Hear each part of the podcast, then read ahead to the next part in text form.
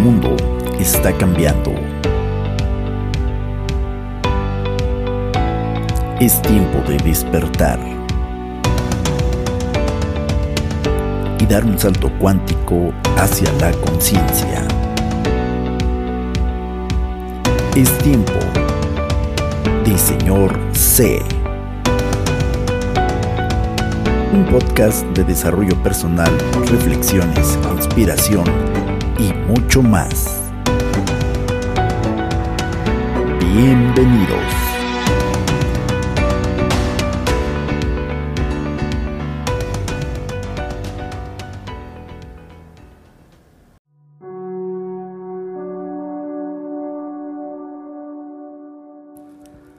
¿Qué tal amigas y amigos? Bienvenidos a este episodio 45 de Señor C con C de Conciencia. Este es el último capítulo de la segunda temporada de este proyecto que he amado profundamente con todas las fuerzas de mi corazón y que nació en, en el año 2019 mientras lavaba yo trastes. y me preguntaba cómo podía compartir con otras personas lo que yo estaba aprendiendo y recibiendo de lo maravilloso que es esa experiencia de, vivir. Este es el episodio 45 que tiene mucho significado para mí.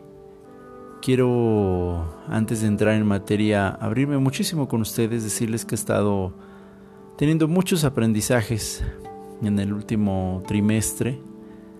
Ha sido mucho, mucho, mucho aprendizaje en muchos sentidos y, agradezco, agradezco profundamente todo lo aprendido, todo lo vivido.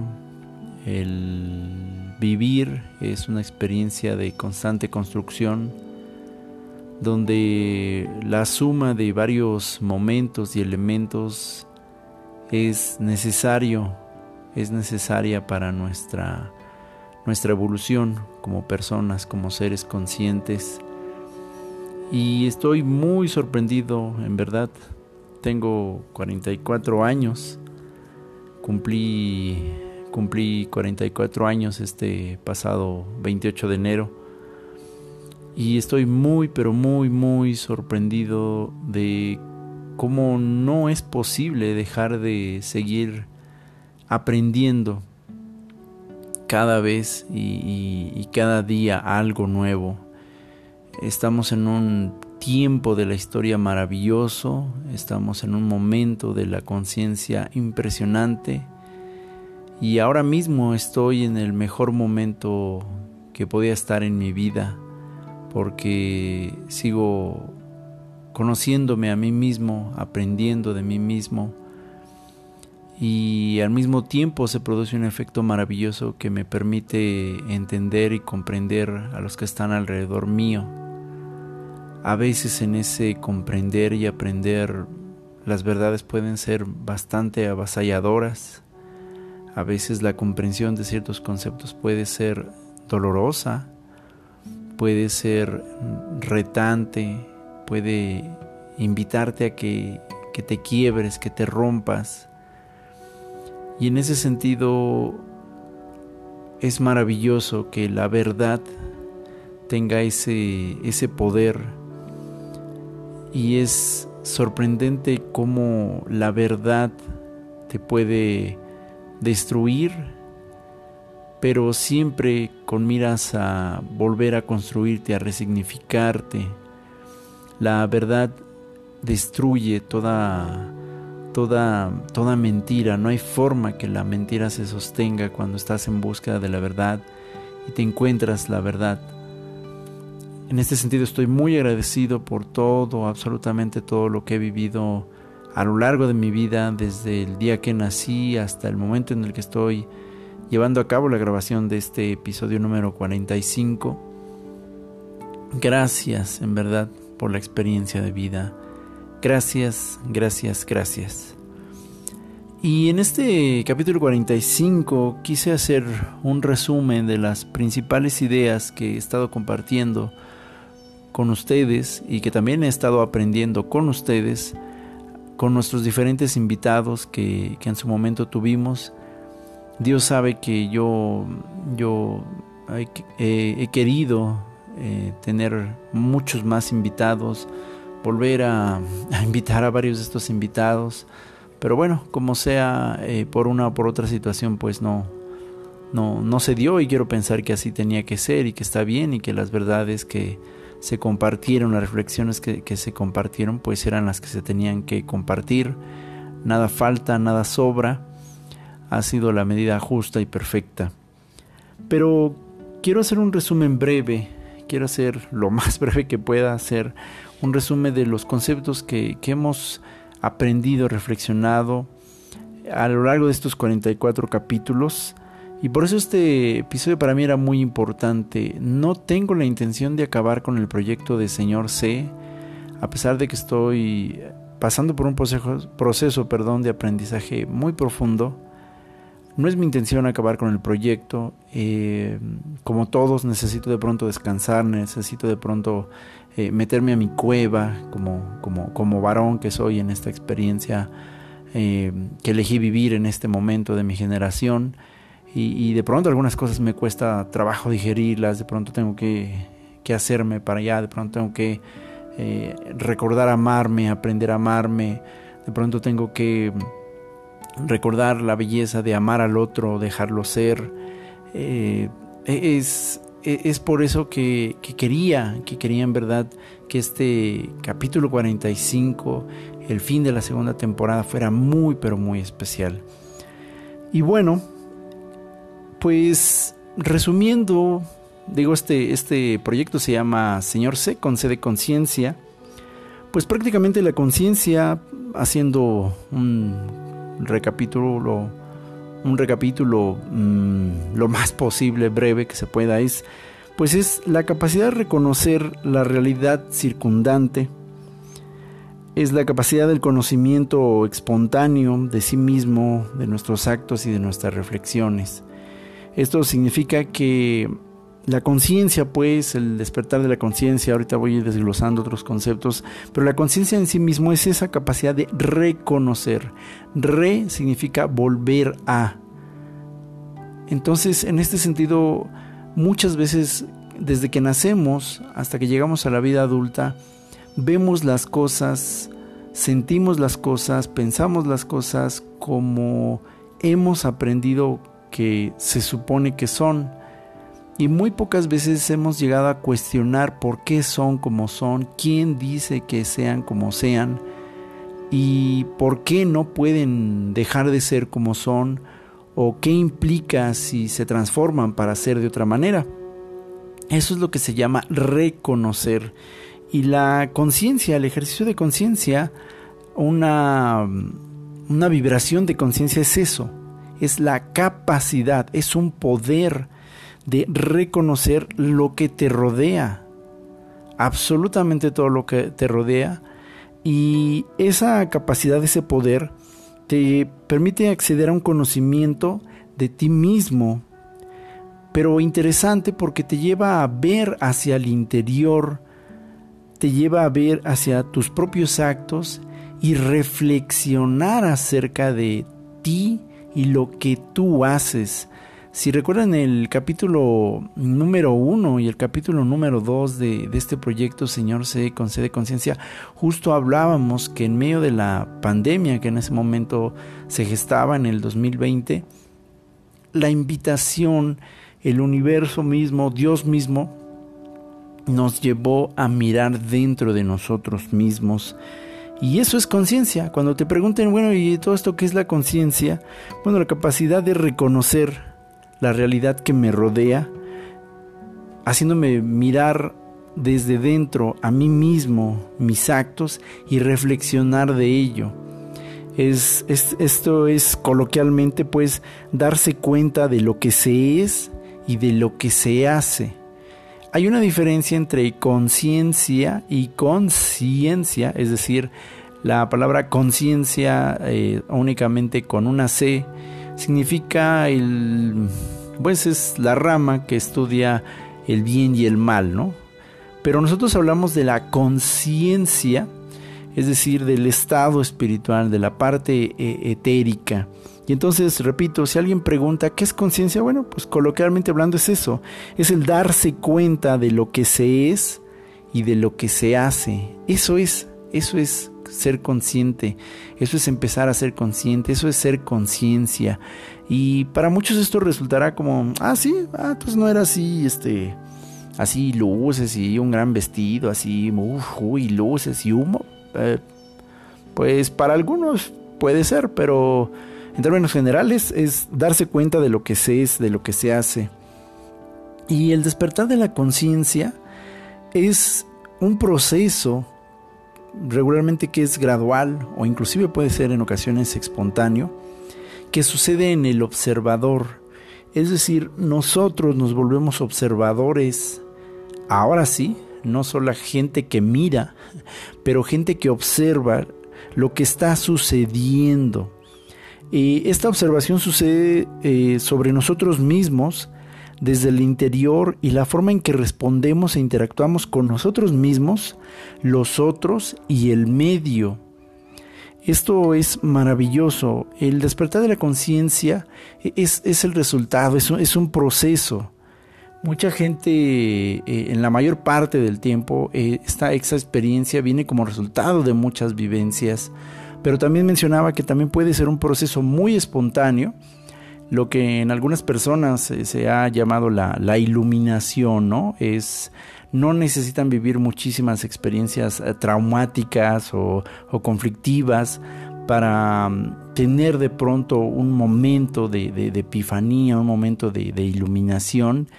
Y, esto se llama despertar eh, de la conciencia, que en este plano físico, humano, terrestre que tenemos, sucede un quiebre, un clic que, te hace empezar a ver de, eh, desde tu interior las cosas a ti mismo. Esto es algo muy interesante porque eh, el despertar es una metáfora. Es decir, el dormido, la persona dormida no tiene poder ni control sobre su sueño. Simplemente reacciona a los eventos en su subconsciente. El despierto ahora toma poder sobre sí mismo, sus actos y sus pensamientos, la actitud que toma ante lo que lo rodea.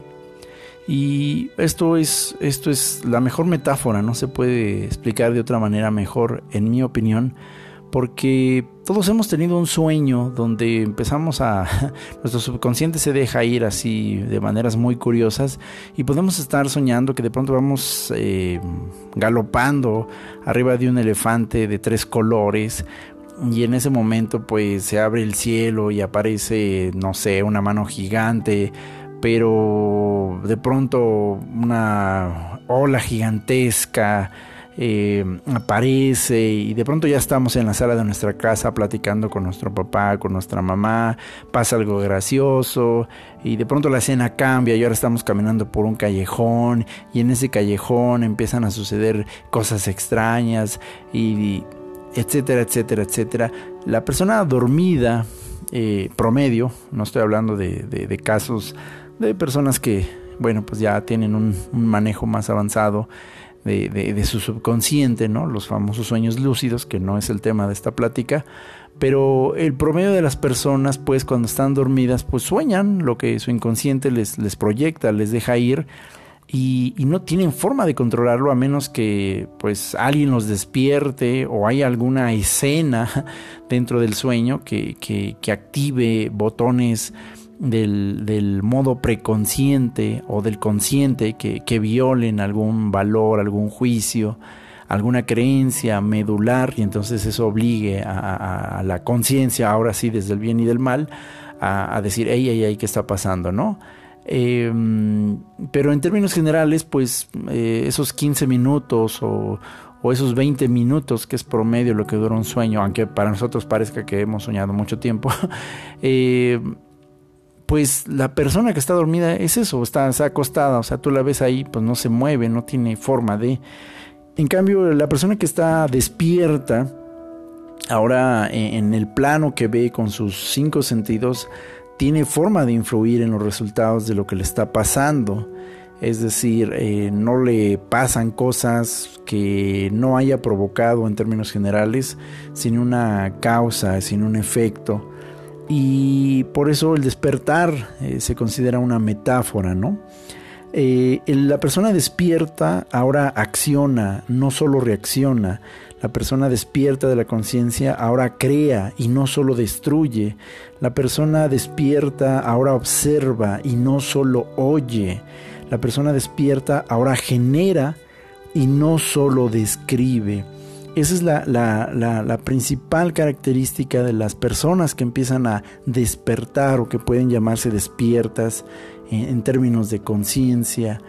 Eh, esto es muy interesante porque uno de los mayores principios de, la conciencia, cuando empiezas a salir de ese sueño, de ese yo no influyo en mí ni en los demás, sino todo influye en mí y en los demás, es que esto es muy cierto y ha sido dicho por, por infinidad de personas, desde em, religiones y sabidurías antiguas hasta las escuelas del pensamiento positivo, allá por los años 30 y 40, ¿no? cuando empezaba los primeros mm, despejes de, una nueva formación, educación de conciencia.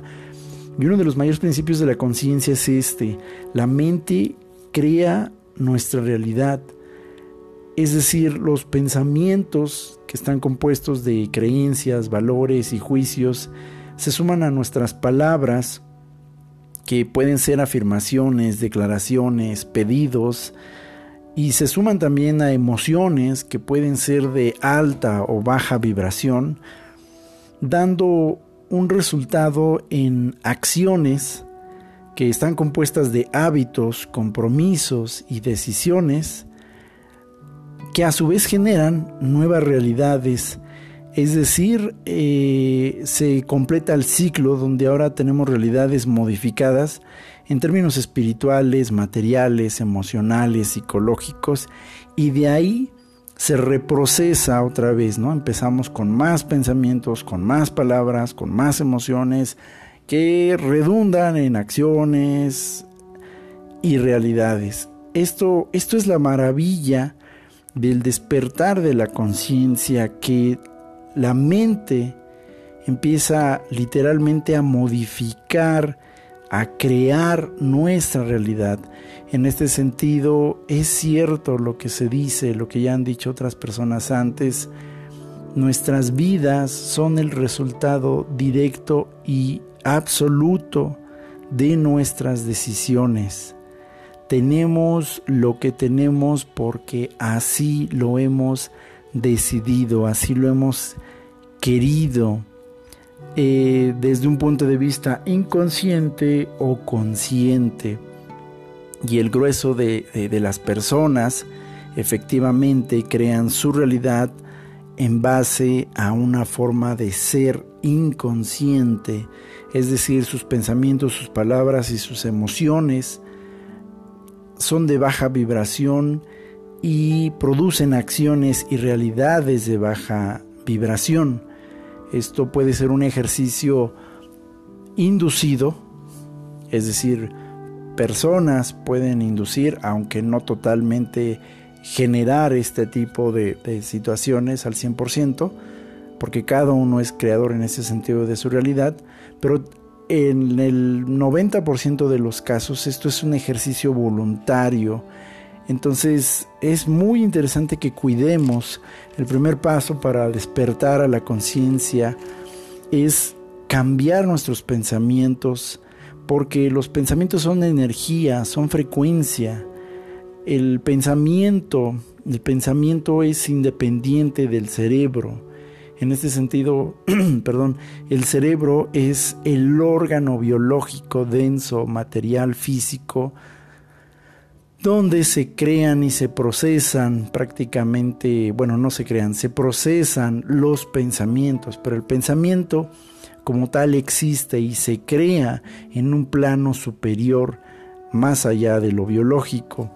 Es muy importante que eh, reevaluemos nuestras creencias, nuestros valores y nuestros juicios que hemos aprendido de nuestra formación como niños, voy a hablar de esto más adelante, es muy importante que aprendamos a ser conscientes y modificar nuestra realidad a través de las palabras que decimos, qué nos decimos, qué le decimos a otros y qué decimos en general al mundo, porque esto va a generar emociones, es decir, reacciones eh, biológicas en nuestro cuerpo que van a influir inequívocamente en las acciones que realicemos y nuestras, en nuestras acciones van a producir entonces resultados o realidades. Es muy, muy interesante este trabajo de, de despertar a la conciencia. El ego, el ego es la constitución social individual de nuestra identidad en esta experiencia humana. El ego se construye desde que nacemos hasta que entramos o no en conciencia.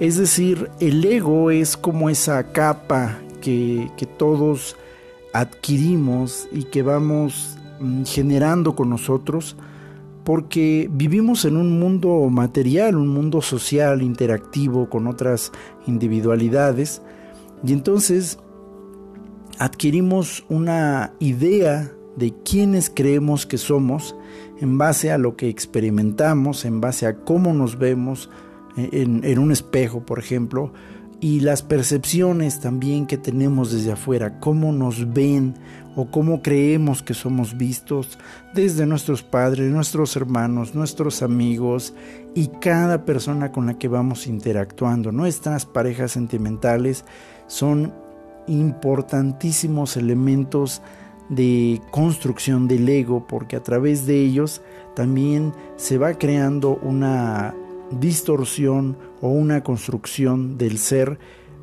que curiosamente se cimenta sobre nuestras propias percepciones, autopercepciones. Esto es muy importante de mencionar, el ego no debe de destruirse, eliminarse, como en algún momento se, se enseñó mucho, sobre todo en los años noventas, eh, no, e, e, el ego no debe destruirse, no debe eliminarse, porque sería destruir una parte de nosotros mismos. Durante algún tiempo se enseñó que el ego era malo, que el ego era algo que, que, que pues no, no tenía que estar.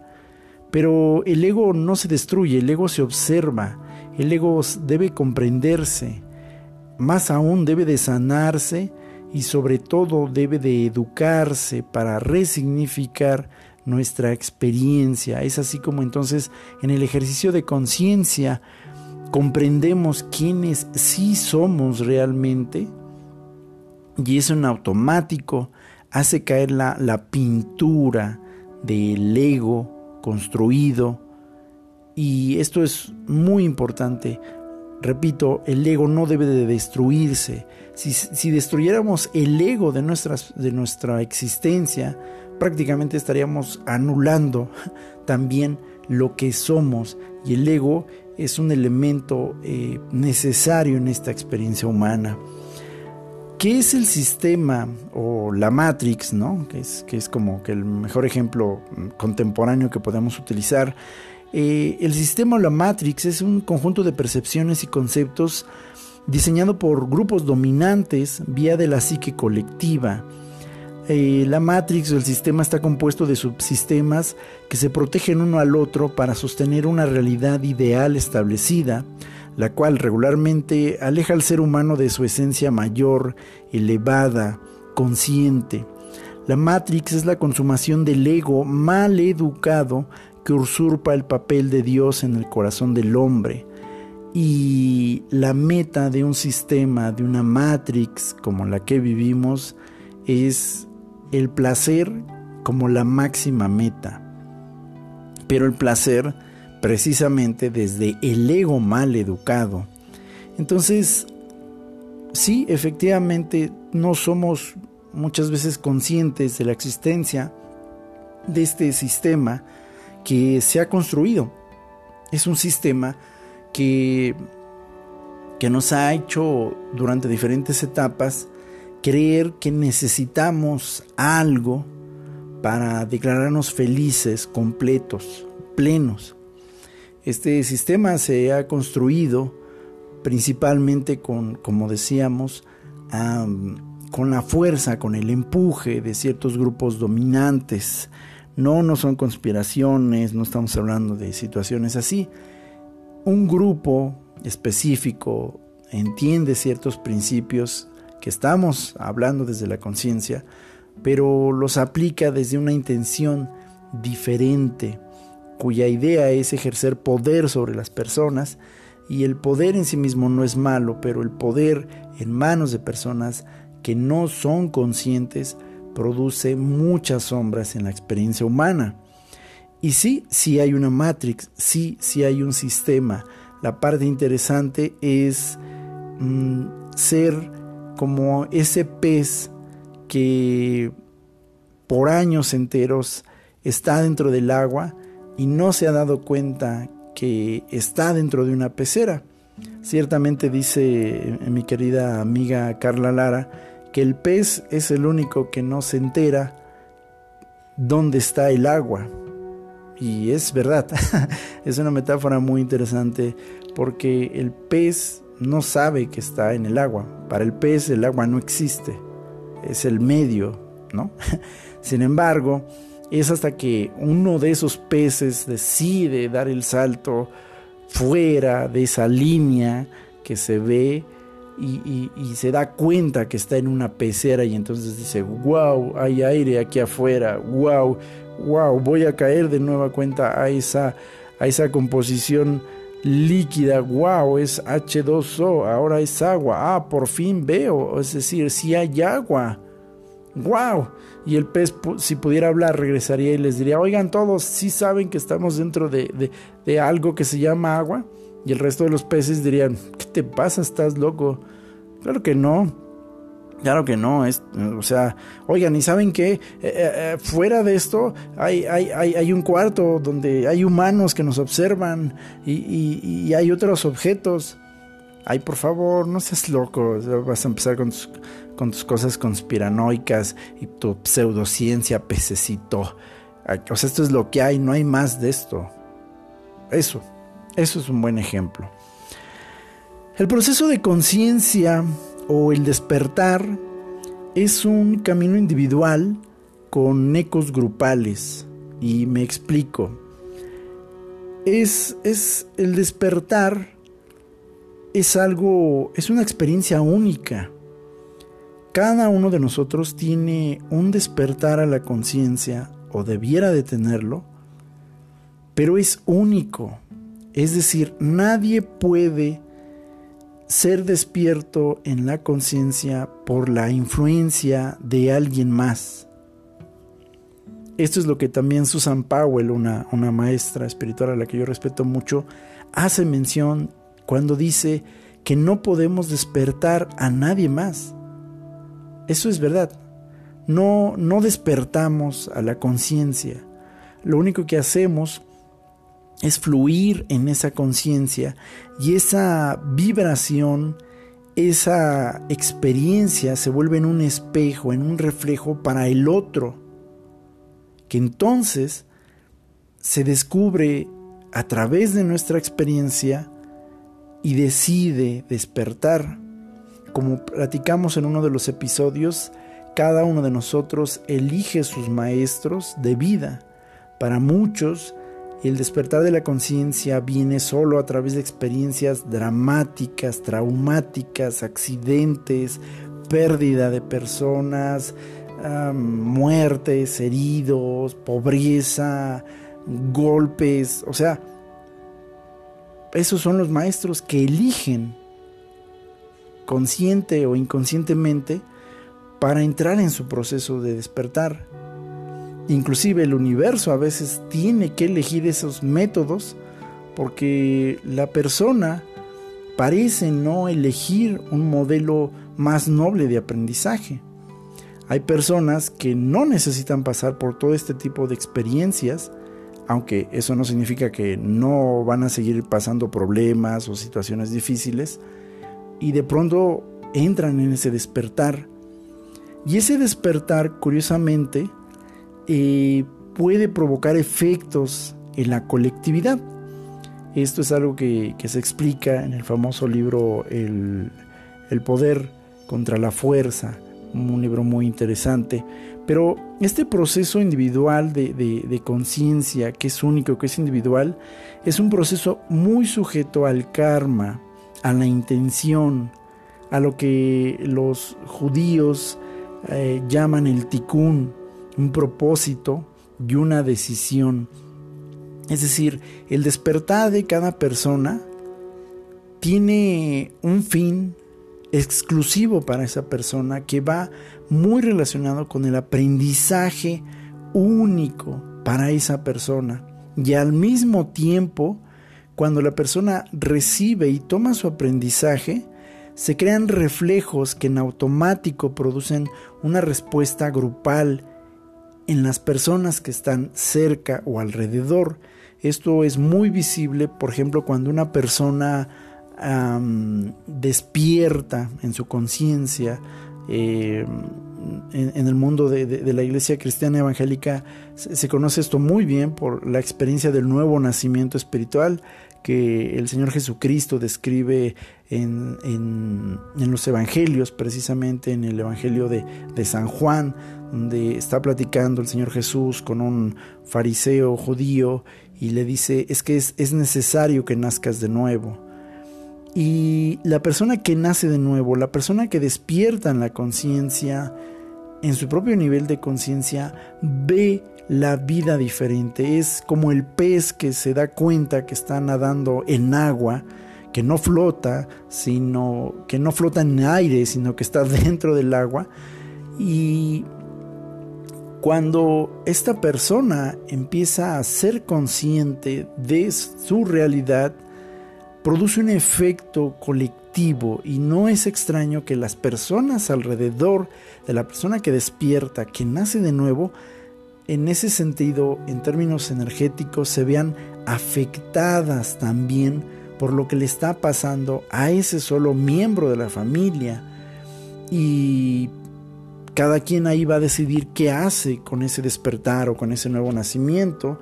Para muchos el despertar a la conciencia, para muchos el nacer de nuevo va a implicar la pérdida de seres queridos, de sus familiares, que los van a rechazar, que los van a tachar de locos, que los van a tachar de religiosos, de hippies, de... Uf. ¿Por qué? Porque volvemos al ejemplo del pez. El pez junto con los demás pececitos durante mucho tiempo y desde que nació no ha sido consciente que estaba en el agua. Es hasta que uno decide saltar, y luego otro ve que el otro salta, dice, ah, sí se podía saltar, ah, caray, ah, bueno, yo quiero intentarlo. Oh, es verdad, oh, no estaba loco, es verdad, acá afuera no hay agua, oh, ¿cómo es eso, no? Eso es. Y e, e, es muy interesante esto porque, repito, cada, cada proceso individual e, es único. Es, es la maravillosa complejidad de la conciencia hay algo específico que cada uno de nosotros tiene que aprender, evolucionar y convertirse. Y en automático esto empuja cambios colectivos. Esto es maravilloso. Y también sucede a la inversa. Cuando la inconsciencia se mantiene, se producen efectos grupales también. Esto es importante señalar que despertar es el primer paso pero el camino se continúa. Es decir, la meta del, espíritu humano es la iluminación, el nuevo nacimiento, su comprensión como parte del todo, como hijo de Dios, como el ser uno. Mucha gente piensa que el despertar de la conciencia es, pues ya, eso fue todo, ¿no? Y entonces por eso se estancan en experiencias emocionales, y lo digo abiertamente y aquí lo hemos abordado también en otros eh, capítulos también con los invitados que hemos tenido.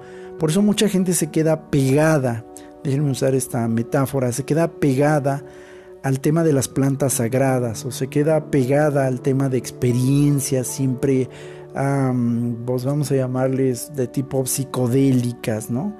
Las, personas se quedan enganchadas, no se dan cuenta que es realmente un ejercicio de su propio ego. Eh, en esa parte, Es como las relaciones de pareja. Las relaciones de pareja tienen que pasar por un proceso de enamoramiento, sí, pero no se pueden quedar ahí. El amor tiene que evolucionar más allá de las maripositas en el estómago y, siempre nos, siempre, siempre todo es eh, sexo como conejos en los primeros meses, ¿no? se acaba el sexo y después muchas personas y muchas parejas dicen, ay, algo se murió en nuestra relación. Pues sí, porque el amor no evolucionó, eh, eh, el amor tenía que verse desde la aceptación, desde muchas cosas, y por eso muchas personas también en el camino de la conciencia se quedan, en mi opinión, pegadas a las plantas sagradas, se vuelven dependientes psicológicas de tomas de ayahuasca, de hongos, de cannabis, y cada vez empiezan a escalar, ¿no? Y empiezan, dicen, bueno, yo empecé con esta planta sagrada y, pareciera que es un requisito, que tienen que probar todas, ¿no? Y entonces así, así, así, hasta más, lo más, lo más. Y, y, repito, en mi opinión puede volverse un ejercicio muy sutil del ego por aferrarse precisamente a lo que mencionábamos, que es una de las metas del sistema de la Matrix, que es la obtención de placer con fines egoístas, de autosatisfacción. El placer no es malo, pero el placer como experiencia es compartida, que es lo mismo que sucede con el amor. Entonces, repito, el despertar es el primer paso, pero el camino de la conciencia es continuo, debe ser continuo y cada uno de nosotros decide qué tan continuo o no es ese.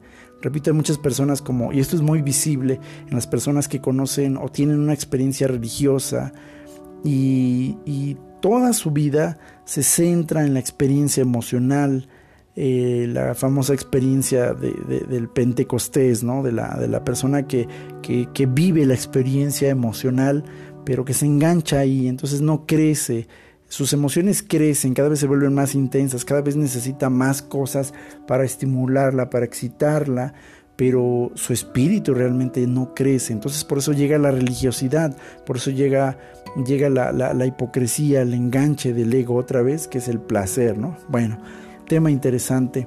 Otro tema para comprender dentro de esto de la conciencia es que todos somos luz y sombra.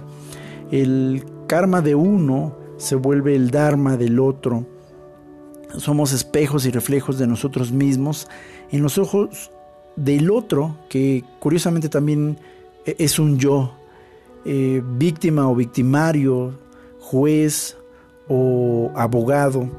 Esta es la parte interesante y una de las partes más interesantes de comprender cuando nos damos cuenta que los otros no son malos, que no es un tema de malos contra buenos, ni de santos contra pecadores, ni de perfectos contra imperfectos, sino que cada uno de nosotros tiene el potencial de ser bastante sombra como bastante luz.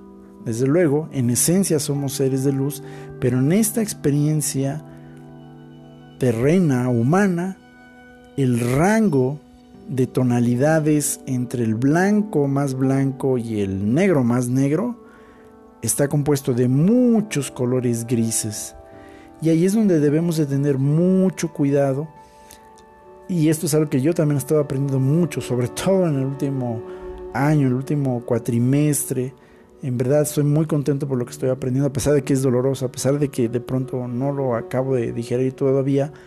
Pero es cierto, es cierto, las personas no nos hacen daño nosotros, nosotros nos hacemos daño con expectativas que proyectamos en las demás personas, cuando tratamos de cambiarlas, cuando tratamos de convertirlas a nuestra forma de ser, de pensar y de actuar, el, el, el hecho de querer convertir al otro en una variación, en una versión de nosotros, es un ejercicio que en verdad requiere plena conciencia, porque si no vivimos siempre guardando rencores, es que el otro me hizo, es que el otro no me hizo, es que, es que, es que él, es que ella, y no nos damos cuenta que así como nosotros nos sentimos lastimados en algún momento, nosotros hemos lastimado a otras personas también en otro momento y no nos damos cuenta que esa energía, ese karma, esa fuerza, esa intención, tarde que temprano va a producir un eco y a veces llega en las personas que no deseamos que llegue, pero finalmente llega. Y esto es un ejercicio muy interesante. Nunca olvidemos que somos luz, sí, pero podemos ser la sombra también para otras personas y entonces entender cómo funciona, que la persona que muchas veces se vuelve la sombra de nuestras vidas, aunque no lo parezca, fue la luz para otras. Interesante este ejercicio de reflejos y espejos. Y aquí es interesante pasar al tema de que la sombra es el elemento de aprendizaje desde el punto de vista de la conciencia. La caída, el dolor son instrumentos de la experiencia todo lo que hay es el bien, dicen los judíos cabalistas, y en ese sentido estoy de acuerdo, porque todo sucede en un escenario mayor de propósito y evolución. Mientras sigamos creyendo que somos este cuerpo nada más, que todo lo que vemos delante de nuestros ojos es lo único que existe, la materia densa que está frente a nosotros es lo único que existe, vamos a vivir siempre creyendo que estamos en una injusticia o como dicen muchas personas de corte nihilista, que, que, pues que todo esto es una mierda, que la vida no tiene sentido, que estamos en un escenario de, de incongruencias y de falacias. Bueno, pues eso es, porque lo estamos viendo solamente desde los ojos físicos, desde la explicación 100% material. Otra cosa de entender es, es, que el apego es un fruto, un rasgo de nuestra adherencia, de pertenencia al sistema, a la Matrix, que se alimenta de nuestras heridas emocionales de los primeros seis años de nuestra arqueología infantil para crear rasgos de baja frecuencia y estorbar en el proceso de adquisición de conciencia, mm, contaminar al ego y alejar o distorsionar la imagen y semejanza de Dios de nuestra esencia primaria y original. Este es uno de los ejercicios que en verdad te digo, te va a tomar bastante tiempecito dependiendo de tu carácter, de tu fecha de nacimiento, de tu rasgo de composición eh, señalada, por ejemplo, en un enneagrama. El apego también tiene muchas variantes en base a nuestra arqueología infantil, como dije, nos, nos aferramos, nos apegamos a personas o situaciones como un ejercicio de comprensión de nuestra experiencia y esta es una de las clases más interesantes que cada ser humano en mayor o menor grado tiene que aprender a lo largo de su vida de conciencia. Sí, es una de las clases más dolorosas, que más hace llorar, que más cicatrices dejan las rodillas, pero que sin duda alguna vale, vale, vale cada segundo de la experiencia, porque es maravilloso aprender y practicar el desapego. Importante señalar que todo tiene un ritmo, todo tiene un tiempo, nada está tarde, nada es muy temprano. Y aquí viene una parte interesante de entender que el tiempo no es lineal.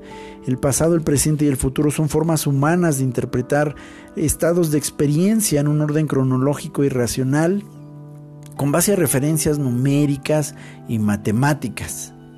Sin embargo, no son modelos necesariamente aplicables fuera del planeta Tierra. O sea, el tiempo se nos ha enseñado que es lineal, pero esa es una interpretación 100% humana. En serio, en serio, en serio, eso es una interpretación 100% humana. La experiencia de planos limitados por la materia sucede únicamente en el plano terrestre, como lo concibe la lógica y la interpretación material del ser humano en la Matrix, conforme el modelo newtoniano clásico. Esto es muy interesante como las últimas generaciones posteriores a la era industrial empezamos a concebir la naturaleza de las cosas del universo mismo y mucho tiene que ver la, influencia de la ciencia clásica, la ciencia primitiva. Y esto es muy interesante. Sin embargo, nuevos modelos científicos y la evolución de conciencia, perdón, están demostrando que los tres tiempos están interconectados en una manera más íntima y compleja cuando lo abordamos desde el plano espiritual.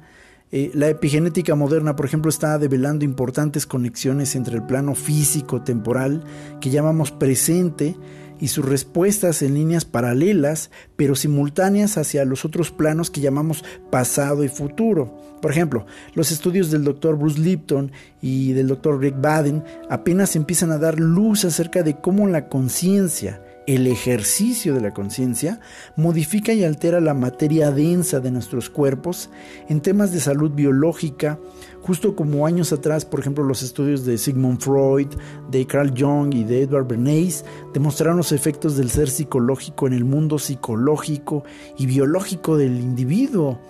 Estamos viviendo en verdad un tiempo maravilloso, ¿eh? eh todavía falta mucho por descubrir y comprender sin embargo, la construcción de nuestra realidad solo sucede en un periodo de espacio-tiempo que es el presente, el aquí, el ahora, lo que has estado escuchando en los últimos 40 años. Y esto es interesante porque no hay espacio-tiempo más real que este momento, este, este. En el momento en que estoy diciendo este, este es el único presente, este es el único momento que yo estoy viviendo. Y curiosamente, este es el único momento real y presente que tú estás viviendo porque estás escuchando esto. Y comprender este sencillo pero complejo concepto es clave para crear líneas alternativas y paralelas que influyen y modifican lo que llamamos pasado y futuro.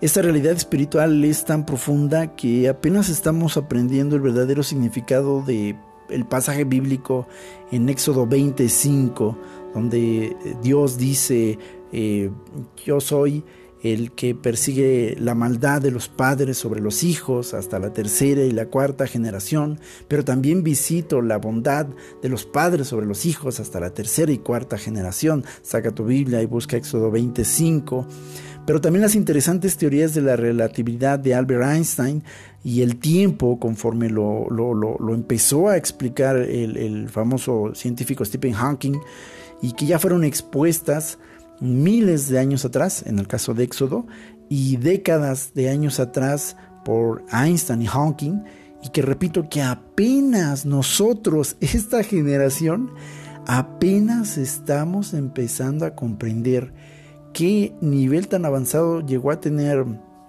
Moisés o Josué o Einstein y Hawking que no habíamos entendido nada de lo que habían dicho hasta apenas ahora. Otro principio que hay que entender que, que el amor es la esencia y la fuerza máxima del universo. Este, amigos míos, amigas mías, es un universo moral. Hay misericordia, hay perdón, aceptación, pero también hay justicia, hay consecuencia, balance.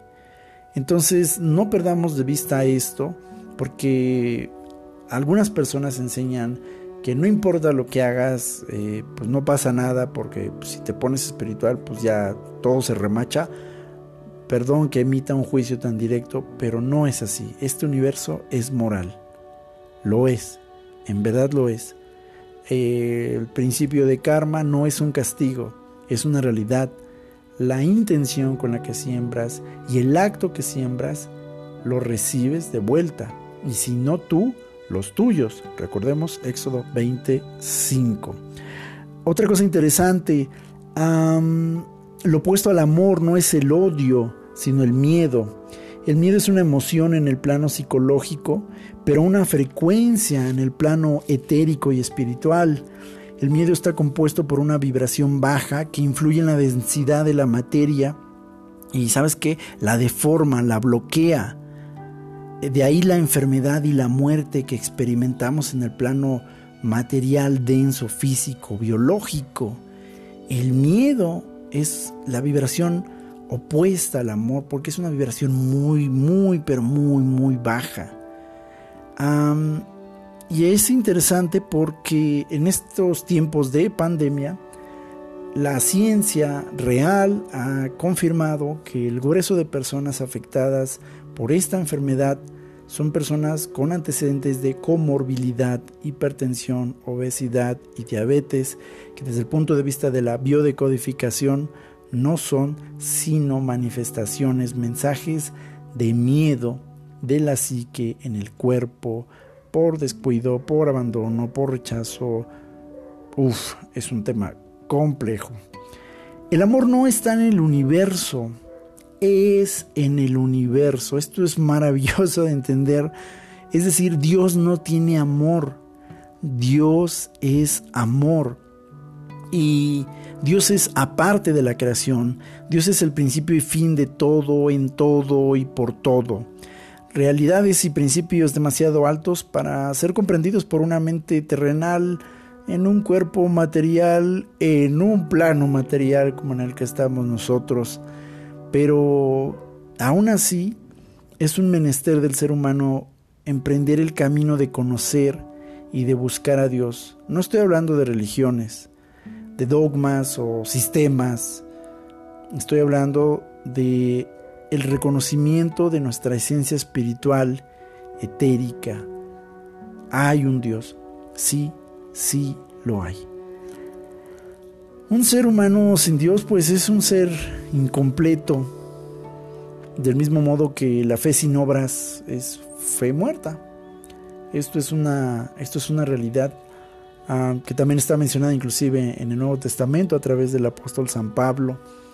Hay un equilibrio entre la vida espiritual y la vida material. Una persona que diga, una, una persona que diga que es muy espiritual, pero no está dando frutos en el plano material, es decir, me refiero a que no está modificando sus conductas, sus actitudes, ya está en ciertos planos, sus posesiones materiales, seguramente está estancado en un sistema de ego encubierto por la religión, pero no de un proceso espiritual real. Y ahí es interesante porque el cuerpo creado demanda arraigo, denso a la materia, pero el Espíritu Eterno demanda alcance encima, es decir, etéreo, espiritual, moral y consciente. Y, no te olvides, amiga, no te olvides, amigo, que somos seres espirituales, somos más que carne, huesos y, esto que vemos y que percibimos.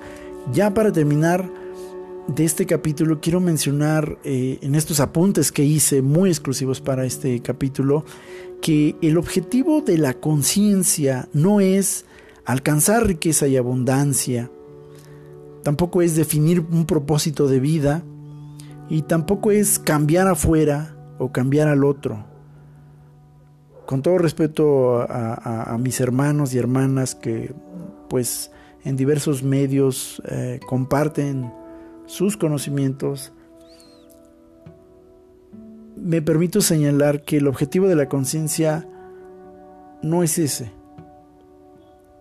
Repito, no es alcanzar riqueza y abundancia o que encuentres tu propósito de vida o que digas, ah, pues ahora como yo desperté voy a ir a despertar a todos los demás y forzarlos y hacerlos y, alguien tiene que sacarlos del pecado y del error. Y mira, esos son frutos del desarrollo de la conciencia.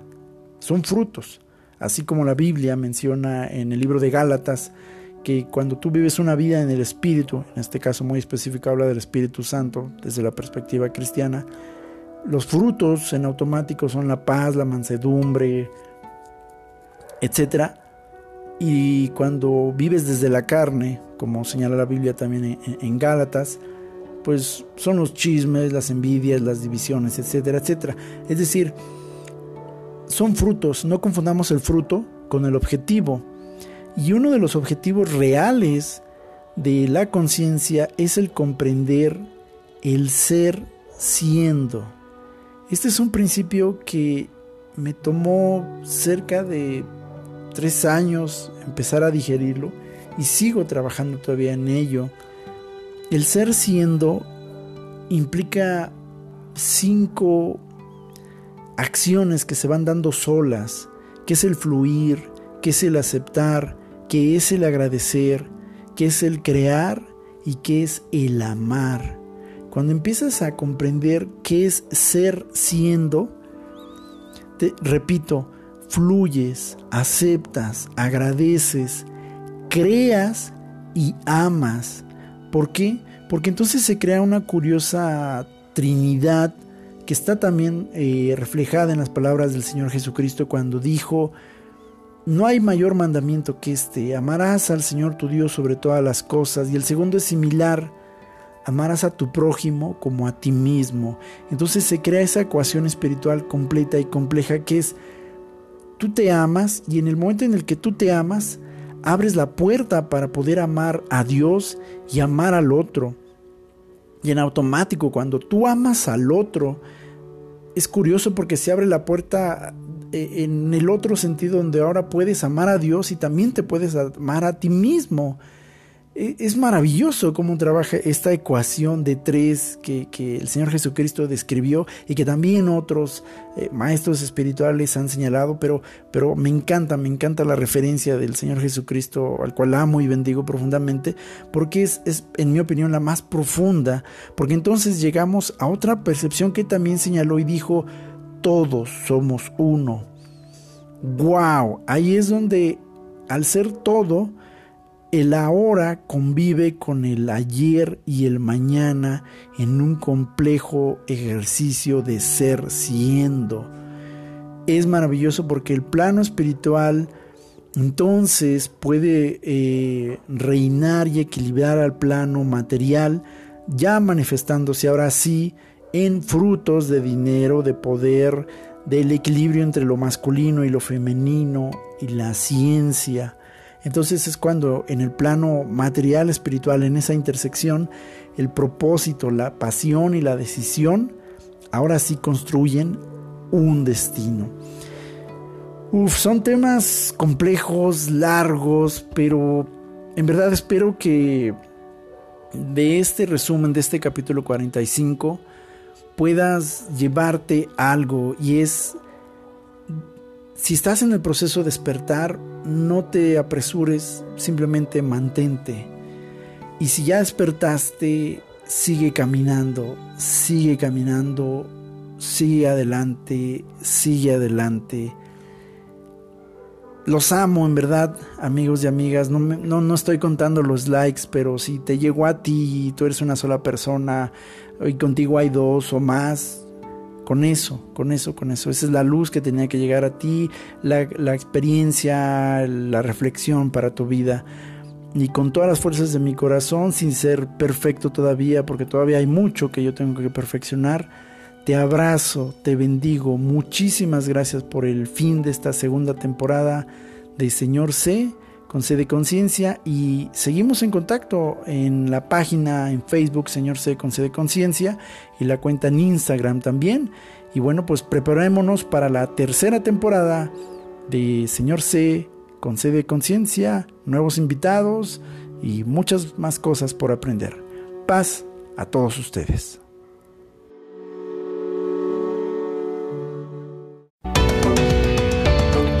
Este fue otro episodio más de Señor C. Muchas gracias por habernos acompañado. No te decimos adiós, sino hasta la próxima. Señor C.